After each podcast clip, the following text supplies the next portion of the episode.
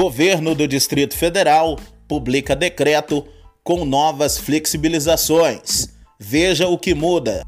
O governador do Distrito Federal, Ibanês Rocha, do MDB, publicou nesta terça-feira o novo decreto que flexibiliza o funcionamento de algumas atividades na capital.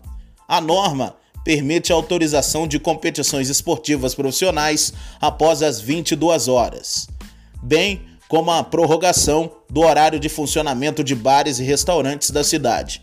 As mudanças foram publicadas no Diário Oficial do DF e começam a valer a partir de hoje. A informação sobre as mudanças foi adiantada na última segunda-feira pelo secretário da Casa Civil, Gustavo Rocha, durante coletiva de imprensa. Com a nova alteração, estão autorizadas a realização de competições esportivas após as 22 horas. Depois desse horário, os jogadores deverão se deslocar para as residências ou hotéis. A venda de bebidas alcoólicas na capital estava proibida entre 20 horas e 5 horas da manhã desde fevereiro.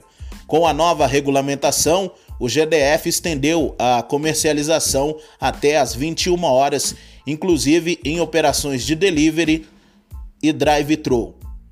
Acesse www.blogdobuião.com.br. Aqui a notícia não para.